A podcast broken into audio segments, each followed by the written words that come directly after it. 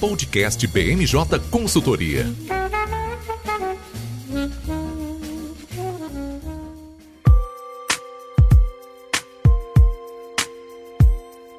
Olá pessoal, eu sou Fernanda César, estamos começando mais um BMJ Podcast. Como sempre, trouxemos um time de especialistas para comentar os temas mais relevantes da semana. Apesar do friozinho que chegou no Brasil, clima político continua esquentando a poucos meses das eleições. E nessa edição, iremos tratar das discussões por um nome da terceira via, a aprovação da privatização da Eletrobras pelo Tribunal de Contas da União e a decisão do ministro Dias Toffoli sobre o pedido de investigação contra Moraes. Comigo hoje, nosso consultor de análise política, Érico Oyama, figura cativa nesse podcast para comentar o cenário eleitoral. Como vai, Érico? Oi, Fernanda, tudo bem? Tudo ótimo. Agradeço o convite mais uma vez. Sempre bom participar e vamos falar de cenário político eleitoral mais uma vez. Vamos sim, é. Nosso consultor de energia, Vinícius Teixeira, muito difícil conseguir a participação dele aqui no, conosco, mas eu sempre fico feliz quando a gente consegue. Como é que vai, Vini? Oi, Fê, tudo certo? Sempre à disposição aqui. Obrigada, Vinícius.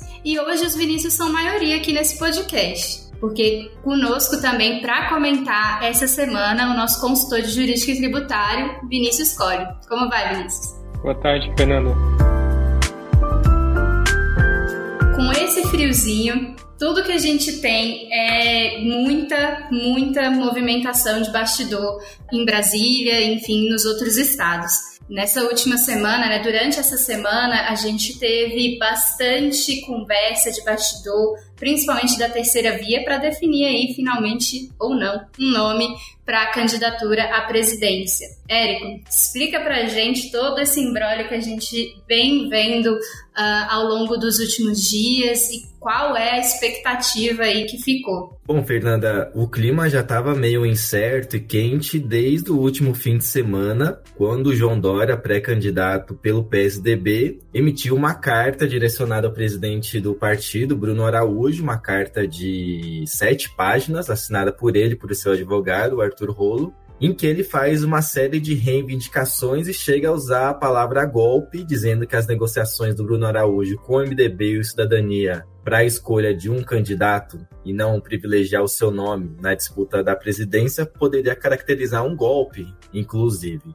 O argumento principal do Dória é que ele tem direito a ser o candidato do partido porque ele foi eleito em prévias contra o governador, ex-governador do Rio Grande do Sul, o Eduardo Leite. E ele não estava nada satisfeito, continua nada satisfeito com o acordo que o Bruno Araújo, enquanto presidente do partido, selou com o MDB e o Cidadania de escolher um nome único com base em uma pesquisa encomendada, levando em consideração critérios quantitativos e qualitativos se o nome com mais força, potencial de vencer ou disputar as eleições seria do próprio João Dória ou da Simone Tebet. E esse questionamento todo do Dória faz sentido porque ele sabia que teria menos chances, ainda mais levando em consideração esses critérios qualitativos, porque ele tem um índice de rejeição muito alta, já larga com 30% ou mais de rejeição. Publicamente, os dados dessa pesquisa não foram divulgados, mas nos bastidores já foi amplamente divulgado que, levando em consideração os resultados dessa pesquisa, o nome ideal ou mais cotado é o da Simone Tebet por uma série de critérios, por ter menos rejeição, pelo fato de ser mulher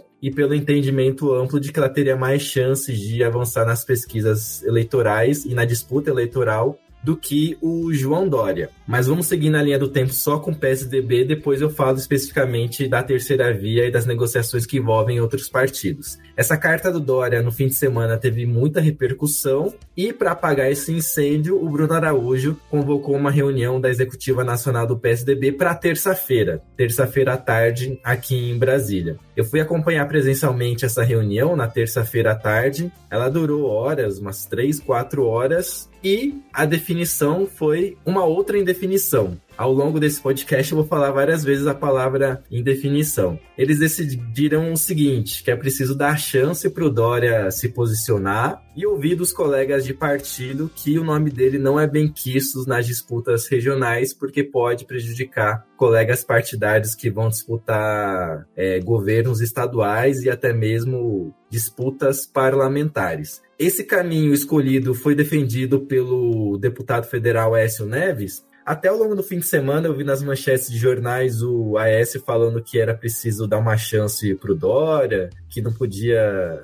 O nome do Dória não podia ser rifado dessa maneira, e eu estranhei. Falei, ah, mas o politicamente o Aécio é rival do, do Dória, não estava entendendo. Mas acompanhando a reunião e depois ouvindo a declaração do Aécio, deu para entender que é mais uma jogada política para o Dória não só desistir da campanha, como sair pela porta dos fundos, assim, ouvindo dos colegas de que, olha, seu nome não é legal para concorrer pelo nosso, pelo nosso partido. E isso é muito interessante, né? Porque uh, não é novo, né? Esse desconforto dentro do partido com o nome do Dória apesar né, de ter feito um governo em São Paulo que teve aí seus elogios dentro do partido, de ter ganhado a eleição, a gente sabe que uh, a vontade do Dória de transformar né, o partido em um partido dele ali, né, trazer a sua candidatura e levar o partido para onde ele desejava, gerou muita insatisfação porque o partido tem história, né, tem seus caciques ali de anos que nunca, nunca dobraram, né, para esse novo momento. Talvez, né, por conta disso, desse, desse movimento interno, a gente esteja nesse momento de indefinição de um partido que era tão importante, né, nas outras eleições, tinha ali sempre uma figura cativa uh, na corrida, e agora a gente uh, se encontra aí poucos meses das eleições num cenário bem desconfortável, né? Mas talvez seja a solução que o partido encontra para poder se reestruturar também, né? Fico pensando se não é uma jogada desses, uh, desses políticos, né? De vanguarda aí do partido também para poder retomar um, um, o velho PSDB, né? Concordo, Fernanda, porque o PSDB, desde a redemocratização, esteve presente nas principais disputas à presidência. Na última eleição teve um desempenho bem abaixo com o Alckmin, que inclusive deixou o partido. E os caciques, como você falou, agora tem uma postura muito mais pragmática, que é melhor reservar energia e dinheiro para conseguir eleger uma base parlamentar mais ampla para quem sabe daqui a alguns anos voltar à disputa presidencial do que apostar energia e tempo em um nome que tem pouco potencial de conseguir ficar entre as cabeças na disputa à, à presidência. Dos caciques, dos nomes mais importantes, o único que manifestou apoio público ao Dória, e não é pouca coisa, é o ex-presidente Fernando Henrique Cardoso, que falou pelo Twitter que, na avaliação dele, o caminho ideal seria respeitar o caminho das prévias mas os demais não entendem da, da mesma forma. Qual é o quadro atual? Essa reunião com Dória, a priori, chegou -se a cogitar para ser realizada no dia seguinte, na quarta-feira, mas essa reunião não foi realizada. O Dória alegou que não tinha agenda. Oficialmente, ainda não tem uma previsão de data de quando essa reunião vai ser realizada. Nos bastidores, fala-se que haverá uma conversa durante o fim de semana do Bruno Araújo com o João Dória. Então, o quadro atual do PSDB é esse, Fernando. O quadro atual é que a gente realmente está vivendo um momento muito difícil né, para esses partidos. Eu acho que tanto MDB quanto Cidadania, né, eles resolveram entrar nessa também com algumas candidaturas que ainda não decolaram, né? É, eu acho que esse é o principal argumento do Dória. Apesar dessa pesquisa que não foi divulgada, né? E aí vale a gente sempre ressaltar isso, né? Os dados uh, não foram registrados né, na Justiça Eleitoral, então não, não, foram divulgados, mas apesar dela ter apontado ali mais ou menos o nome da Tebet, o nome do Dória vinha pontuando mais do que o da Tebet né, nas pesquisas o que também não é muita coisa, porque a gente vem é, acompanhando a polarização entre os dois nomes principais e a gente está mais marcando uma posição do que viabilizando uma candidatura. Mas eu fico pensando o que vai, vai ser dessas candidaturas, né, desses partidos que estão quase ali se assemelhando àquelas candidaturas minúsculas que a gente chamava nos outros pleitos, né? Partidos tão grandes agora com candidaturas tão pequenas, né, tão e de candidatos que são importantes, né, no cenário político. Eu acho que essa é a grande é, virada que a gente está vendo no, no, cenário político desse ano. São candidatos fortes, com carreiras políticas fortes, e que não conseguem se viabilizar, né? Não conseguem decolar o nome uh, e fugir da, da polarização que a gente tem. Fico pensando também onde se encontram os outros partidos, né, que faziam parte aí dessa terceira via. Aí a gente tem o passo seguinte, essa reunião do PSDB, que seria a reunião do dia 18 de maio. Acho que todo mundo que está ouvindo o podcast já tinha essa data na cabeça. Lá atrás falou assim: não, 18 de maio sai o nome, 18 de maio sai o nome. Inúmeras vezes a gente falou 18 de maio, tanto aqui no podcast como em alertas, updates weeklies e semana na política. O meu 1 e o 8 do meu teclado tá até gasto de tanto que eu digitei 18 de maio. E o que aconteceu no dia 18 de maio? Nada. Teve uma reunião dos presidentes do MDB, do PSDB do Cidadania, o Baleia Rossi, o Bruno Araújo e o Roberto Freire. E essa reunião foi feita quase às escondidas, assim. Do ponto de vista estratégico eleitoral, se você quer fazer pompas a, uma, a um anúncio de candidatura, até para o nome ficar mais divulgado e ter uma repercussão da mídia, é importante que essa reunião seja bem publicizada. E no dia da reunião, no dia 18, eu estava na Câmara dos Deputados para circular, pegar informações e todos os colegas jornalistas não sabiam onde essa reunião ia ser. Foi meio que feita às escondidas e do nada alguns colegas conseguiram descobrir onde a reunião ia ser feita e apareceu uma coletiva. Quem pôde observar essa coletiva viu a cara que era de constrangimento tanto do, dos três presidentes e eles falando o seguinte: não, a gente pegou os resultados, vamos levar para a discussão interna nas respectivas executivas. E a expectativa é que na terça-feira, no dia 24, então a nova data agora é 24 de maio, terça-feira, é, esse nome finalmente seja divulgado. Se o quadro não mudar de forma representativa, representativa. Esse nome hoje é da Simone Tebet. Mas estamos gravando esse podcast na quinta-feira, dia 19 de maio. Até lá, terça-feira, muita coisa pode mudar. Mas o quadro atual é o resultado com a Simone Tebet como nome ideal para disputa vai ser levado para discussão interna para ser divulgado na terça-feira, dia 24. E assim, os rostos, os sinais, o gestual conta muito em política, né? Tudo pode servir como pode não, serve como sinalização. E a gente não percebeu entusiasmo nenhum por nenhum dos presidentes de legenda em relação a esse nome, assim nem eles mesmos estão acreditando muito, sabe? Eu acho que a repercussão na mídia, as discussões entre os agentes políticos tem sido muito maior é, em relação ao potencial de competitividade dessa chapa. Isso por enquanto, né? Durante disputa eleitoral tudo pode mudar, claro, mas hoje essa chapa tem um potencial bem reduzido de ser competitivo, Fernanda. Realmente, ser competitivo nessa eleição não, não é uma tarefa fácil. Eu fico pensando até num cenário que, de fato, o nome da Tebet né, seja anunciado aí, se a gente não ultrapassar o limite do dia 24, quem iria compor essa, essa chapa, né? Porque o Dória dificilmente aceitaria uma vice, né? E então quem ela poderia colocar ali do lado para poder talvez aumentar um pouco as chances muita gente aí torce por um, um novo, uma nova vice-presidência do Temer mas na, na realidade a gente sabe que tem muita, muita coisa envolvida né, nessa escolha, uh, principalmente desses partidos, né, o que, que, eles querem de fato dessa eleição, como você bem trouxe, o foco não é a presidência, né, o foco hoje é você construir uma base dentro do Congresso que vai possibilitar né, um controle ali maior da pauta legislativa, né. E porque a gente sabe que é, muitas alterações aconteceram também para o financiamento né, da, das campanhas, enfim,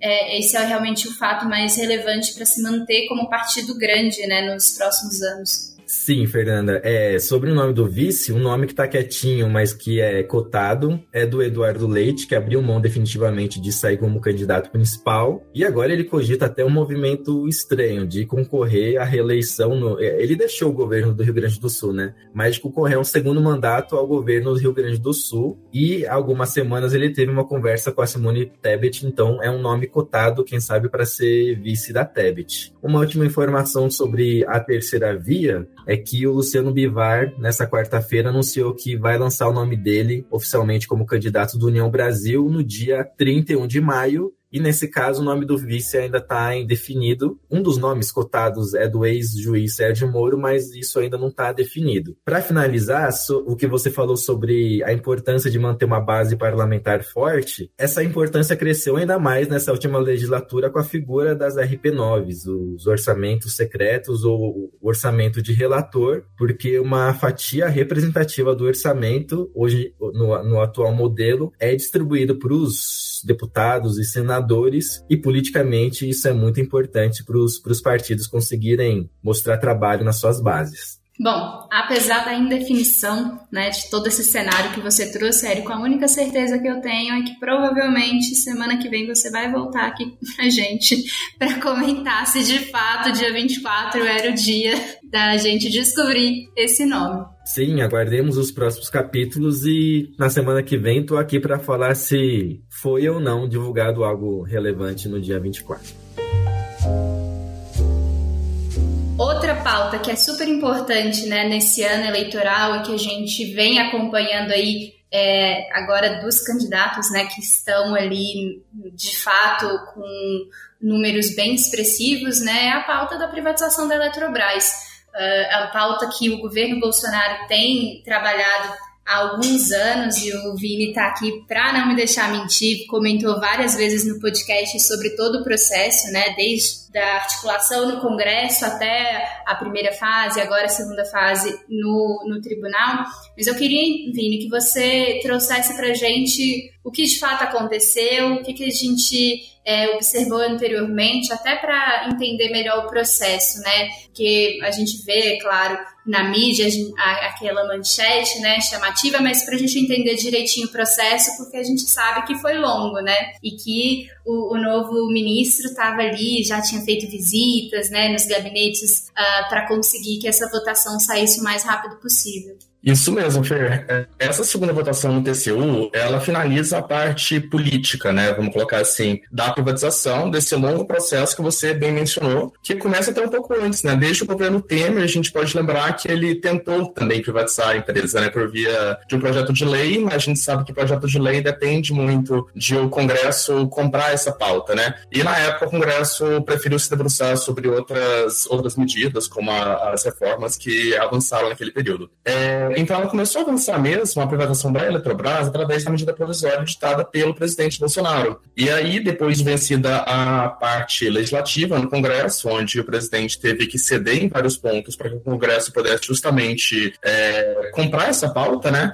E aqui eu destaco principalmente a questão das térmicas a gás, quando isso principalmente no Senado, quando os senadores que a princípio não votariam é, favorável à privatização, mudaram o voto quando se colocou na mesa também a questão de interiorização do gás, né? Você construir termoelétricas nas bases dele, porque isso os senadores sabem que atrai a, a atividade industrial, assim como a revitalização de algumas bacias. Então foram algumas moedas de troca que ficaram ali sobre a mesa é, nessa discussão para poder ser vencida essa etapa legislativa que aconteceu ao longo de 2021. É, então a gente entra em 2022 com a segunda, a segunda parte dessa batalha política da Eletrobras, né? Que essa segunda agora seria no, no Tribunal de Contas da União. É, você até mencionou as duas etapas que teve no, no Tribunal de Contas da União, né, o TCU. A primeira logo no começo do ano, ali em fevereiro, quando o tribunal se debruçou sobre bônus de outorga, né? Que em linhas gerais seria uma a, a remuneração sobre, a, sobre as hidrelétricas da Eletrobras. E e agora teve essa segunda votação, que foi de fato quando os ministros foram discutir sobre a modelagem e da capitalização e também sobre a faixa de preço é, que essas ações seriam ofertadas. Então, em síntese, o que aconteceu agora foi a finalização da parte política da Eletrobras. Então, com esse aval que o tribunal deu, o governo pode já protocolar o pedido de oferta de, ação, de ações junto à CVM, aqui no Brasil, a Comissão de Valores Mobiliários, e também a similar americana, né, a SEC, que é a CVM dos Estados Unidos, uma vez que também tem ações da Eletrobras ofertadas em bolsas americanas. Então agora já entra mais essa parte de mercado para só então acontecer depois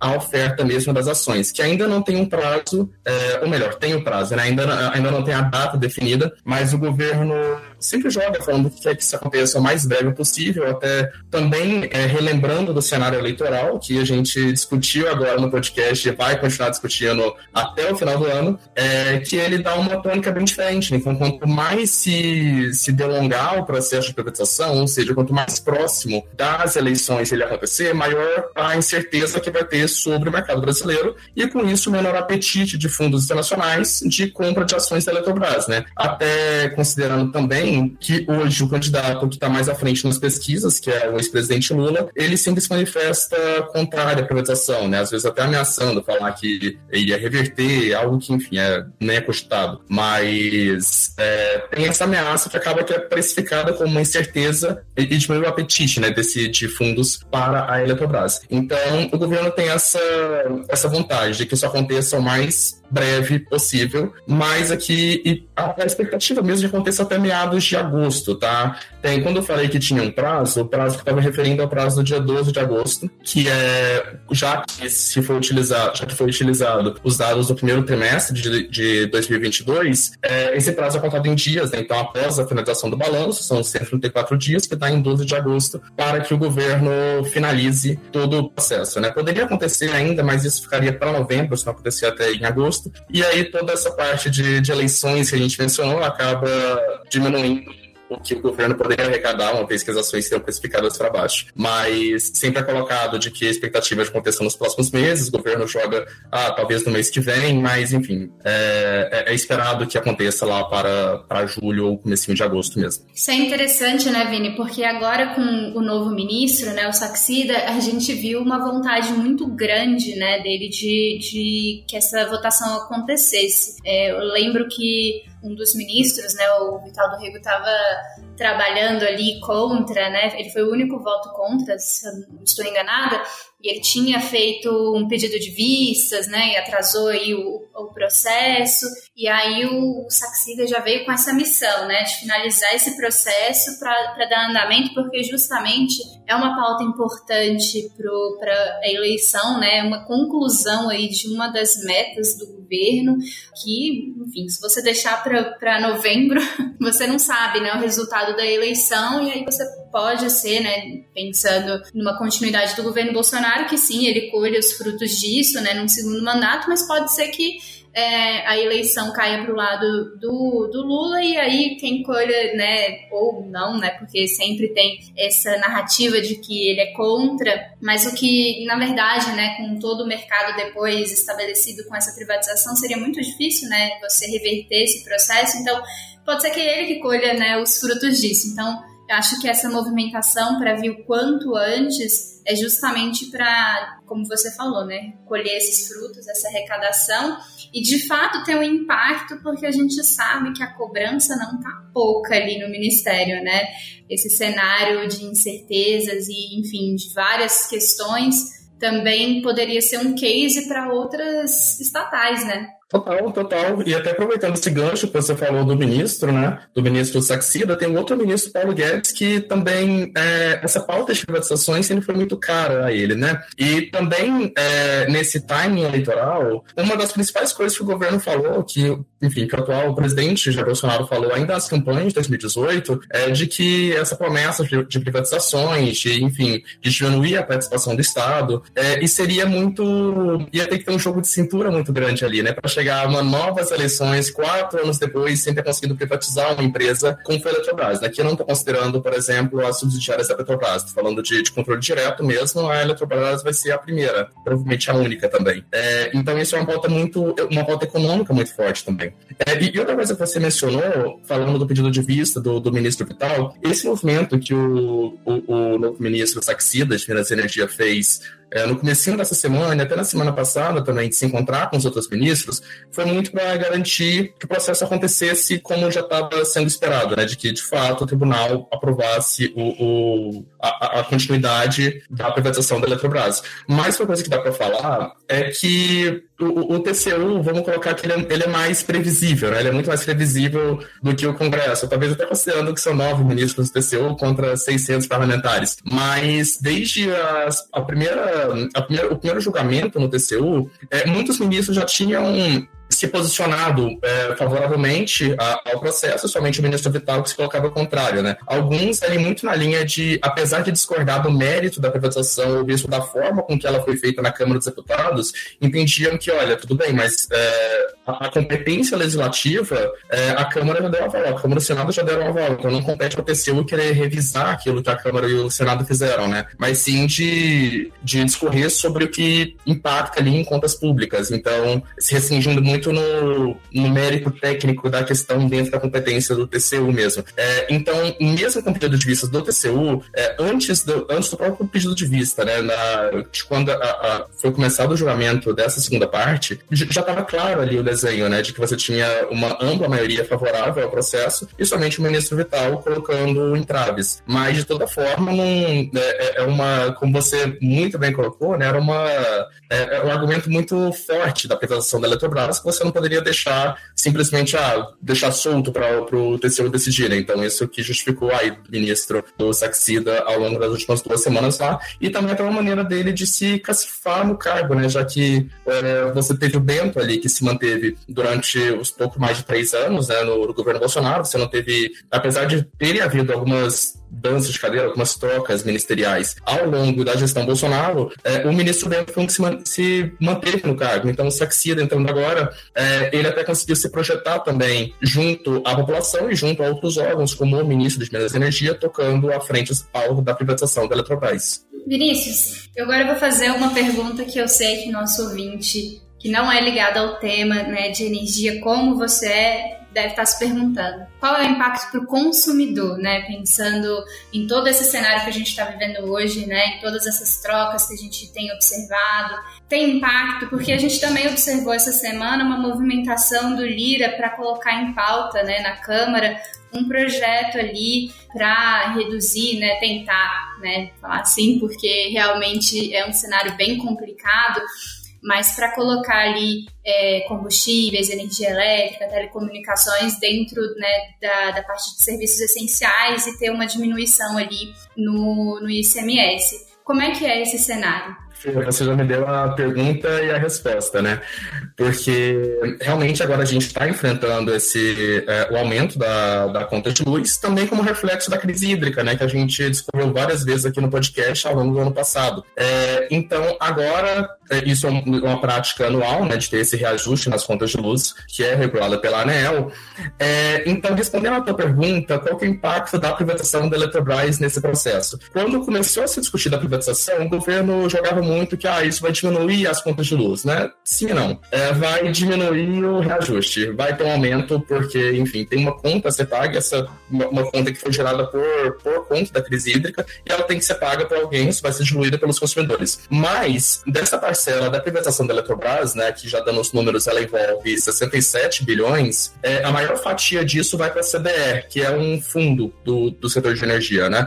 E, e esse fundo, ele é composto por é, encargos em toda a conta de luz. Então, uma fatia disso da privatização vai para esse fundo, então não vai ter uma incidência tão grande nas contas de luz. Resumo da ópera: vai ter um reajuste, um aumento, mas vai ser um aumento um pouquinho menor por conta da privatização. Isso no curto prazo, tá? Pensando para esse ano e para o ano que vem. Mas também tem a outra parte da privatização da Eletrobras, que essa ainda tem muita água para rolar, né? Eu até estava mencionando no, no começo da minha fala sobre a interiorização de termoelétricas, mesmo em regiões que não são atendidas por gasodutos, isso com um pleito, principalmente de senadores, para que eles se manifestassem favoráveis à privatização da Eletrobras e o governo pudesse vencer essa etapa legislativa. Pois é, essas termoelétricas, que elas têm previsão para entrar em operação a partir de 2026, elas vão ter um impacto maior na conta de luz, sim. Porque por essa, por essa, por essa circunstância, né, de serem termoelétricas que em regiões que não são atendidas por gás, então a própria construção dessa infraestrutura, ela vai onerar na conta de luz. Agora, não dá para afirmar ainda de que isso vai ter esse aumento daqui a quatro anos,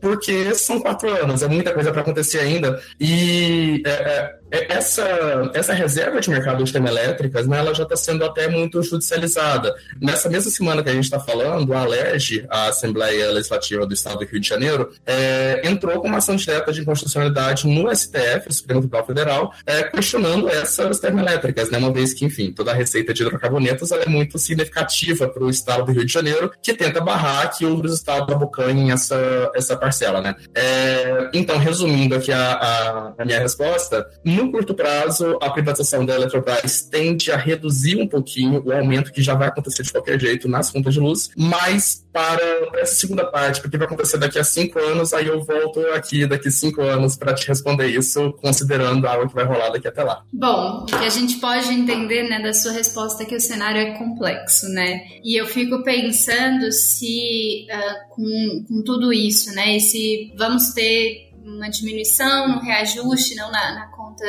de luz efetivamente, se é por isso que a gente tem vários, uh, vários pedidos, né, várias judicializações aí desse processo de privatização, né, também, porque foi vendido, né, para muita gente que seria quase que a solução, né, para a conta de luz, né, não, a privatização vai resolver isso, e agora a gente é encarado com essa realidade, né, de que não é bem assim. E, e, até utilizaram muito o gancho, já que estávamos na crise hídrica, né? De que é, naquela época soluções emergenciais tiveram que ser tomadas e sabia que isso, isso teria um custo. Então, esse é um argumento muito utilizado de ah, precisamos vender a Eletrobras porque ela vai impedir que esse custo recaia sobre os consumidores. De fato, vai reduzir. Impedir não vai, mas reduzir vai. Bom, Vini, eu vou te esperar daqui cinco anos, viu, para terminar de comentar sobre esse assunto. Na verdade, espero daqui uns dias quando esse assunto desenvolver e a gente tiver mais clareza sobre essas datas, né?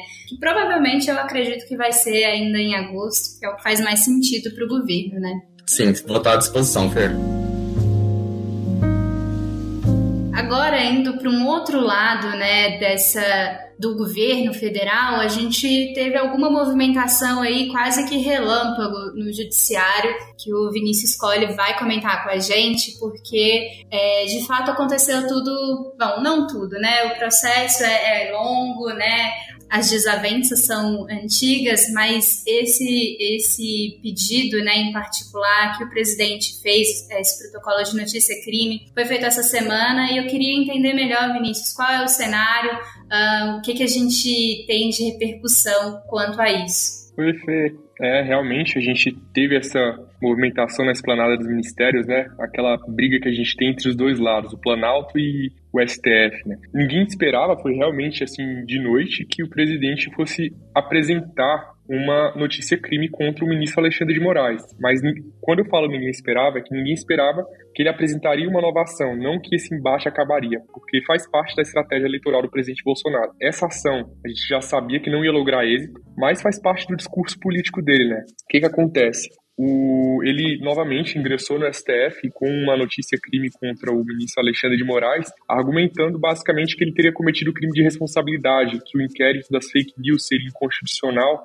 e que já teria passado tempo demais, né? Então ele pede a suspensão desse inquérito, basicamente para tentar é, dar mais fogo para sua base, né? E o Supremo, na ocasião, ele já havia decidido em diversas outras é, é, vezes né, que o presidente provocou que esse decreto não teria ilegalidade alguma, apesar de existir controvérsias ali no meio jurídico.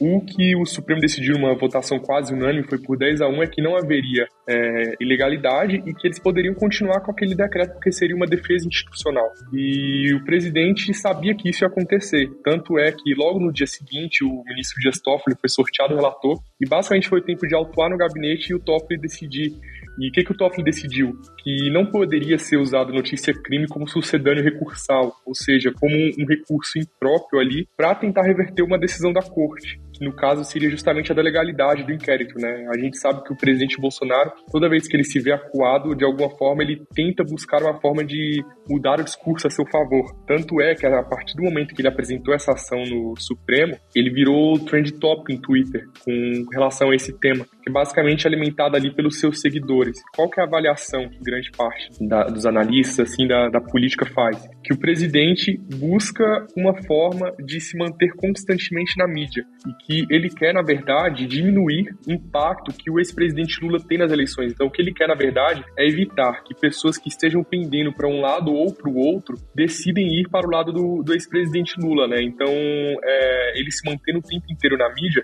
ele, ele conseguiria evitar isso. Só que um, um outro problema é que os candidatos do Centrão ali, alguns, apesar de defender a estratégia do presidente, pedem para ele parar um pouquinho com essa retórica, porque pode contaminar a própria campanha deles, né? Então a gente tem essa dificuldade. Mas o presidente ignorou completamente, tanto é que ele ingressou com o mesmo pedido, né?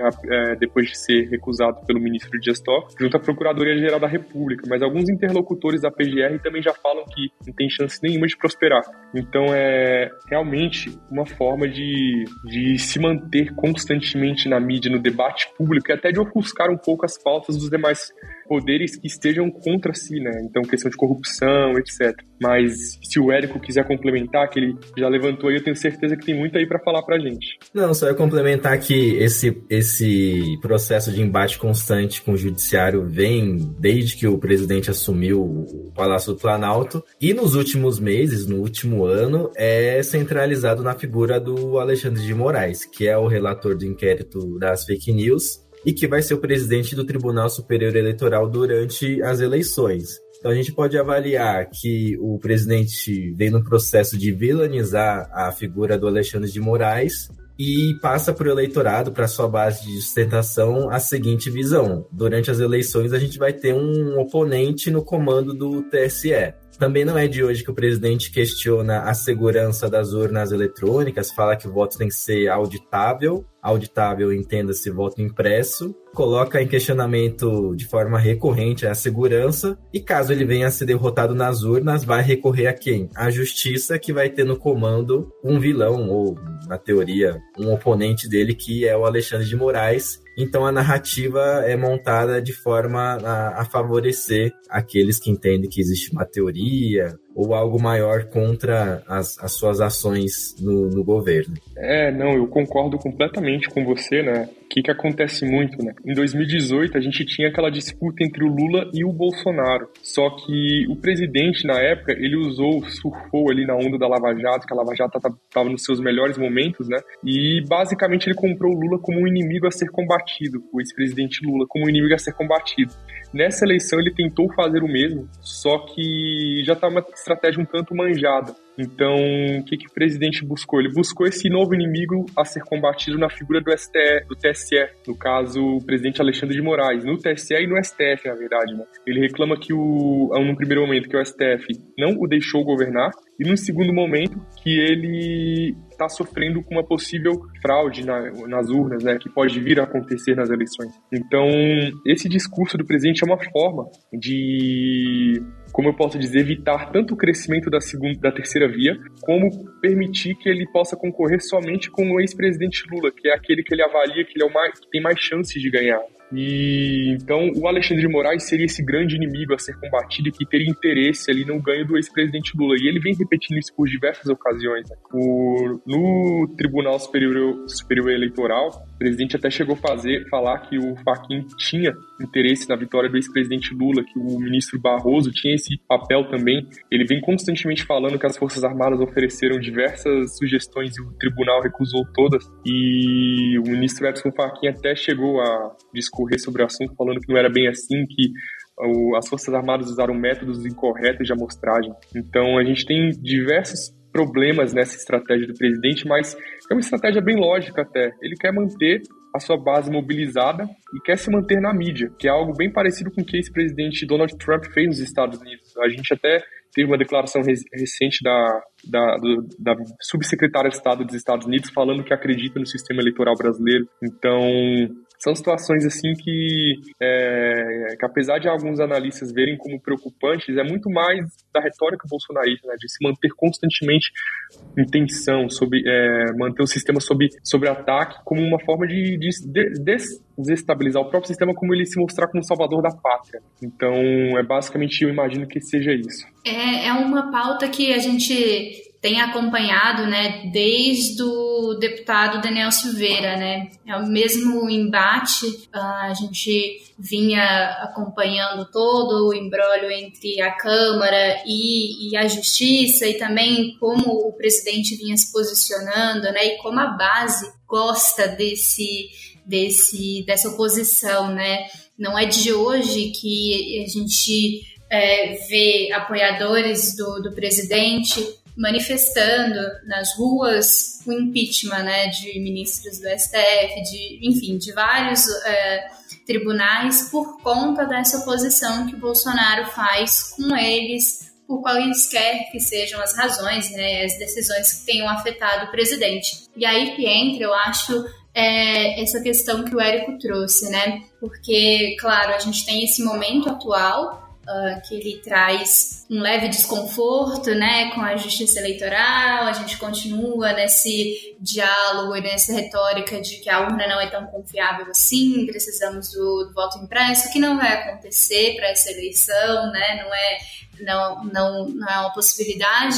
E aí a gente continua construindo uma narrativa que pode, né, e que deixa aí aberto para o que pode acontecer caso ele perca as eleições uh, qual a instabilidade que isso traz, e aí a gente testa as nossas instituições, né? De certa forma, a gente vai precisar aí bastante desse posicionamento que a gente viu aí uh, do próprio Toffoli é, e do, do do Alexandre de Moraes é sobre a segurança né, das eleições e de que não, mesmo que aconteça e que é, ele não queira aceitar o resultado, o resultado vai ser assegurado. Mas eu acho que essa é a grande preocupação, né? Quando a gente olha para essa movimentação, Uh, a gente sabe que vai ser rejeitado, que não tem fundamento, mas a preocupação é além disso, né? Realmente as nossas instituições estão seguras o suficiente para aguentarem essa narrativa, né? E aguentarem ela entrando na base, né? Que a gente sabe que o Bolsonaro tem ali seus eleitores fiéis. Então, isso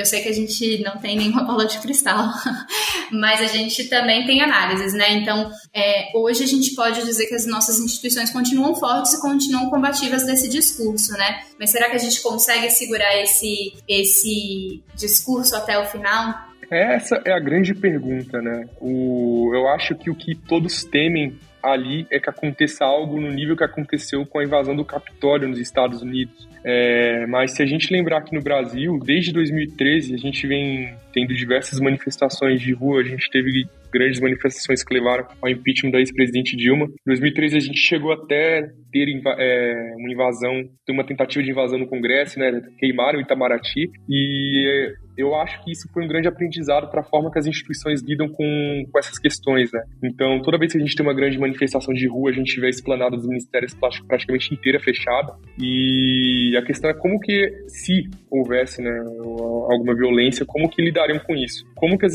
as instituições lidam hoje? Os tribunais, a gente vê tem dado respostas rápidas. Então, a própria resposta do ministro Toffoli no dia seguinte foi uma resposta bem curta. Ele simplesmente não admitiu o recurso, não entrou no mérito. Falou: olha, a gente, o STF já decidiu isso diversas vezes, ponto. Não tem que discutir mais isso. Então, o que a gente vê é que esses atores eles têm evitado esse embate com o presidente justamente para não dar o que ele quer, que é o discurso dele, né? Ele não quer, não, não quer dar razão pro discurso dele. Então, assim, é, ele provavelmente vai continuar apostando nessa retórica até por volta de meado ali de agosto, próximo das eleições, agosto, setembro, e deve amenizar um, um pouco do discurso quando a campanha de fato começar, porque ele teme e os próprios seus próprios aliados temem afastar o eleitor mais moderado. Então, apesar de ser difícil a gente prever, eu acho que os atores estão tendo essa preocupação que você citou de o que, que vai acontecer. Né? E aí a gente vai ter que esperar a cena dos próximos capítulos. Eu imagino que seja só parte de retórica, de realmente tentar agradar um eleitor mais militante, mas as instituições elas têm que ficar atentas, né? O, os militares, eles novamente voltaram a ter um papel importante na política. É, eu gostaria de pontuar que, assim, eu observo o, as declarações recentes do Bolsonaro nessa busca de mobilizar sua base em quase todas as aparições, principalmente fora de Brasília, quando fala com eleitores de, de outras bases, ele constantemente relembra que flexibilizou o, o porte e a posse de armas, fala sempre também que um povo armado jamais será escravizado. Só que eu concordo com o Vinícius, assim, se ele quiser se reeleger, ele vai ter que ir além dos 30% das intenções de votos que ele tem hoje e vai ter que amenizar um pouco o discurso. Quanto ao TSE, há um espírito de corpo bem consolidado ali. E uma informação importante dessa semana é que o Faquinha anunciou que mais de 100 observadores internacionais devem acompanhar as eleições e um movimento de defesa, né? Se houver um,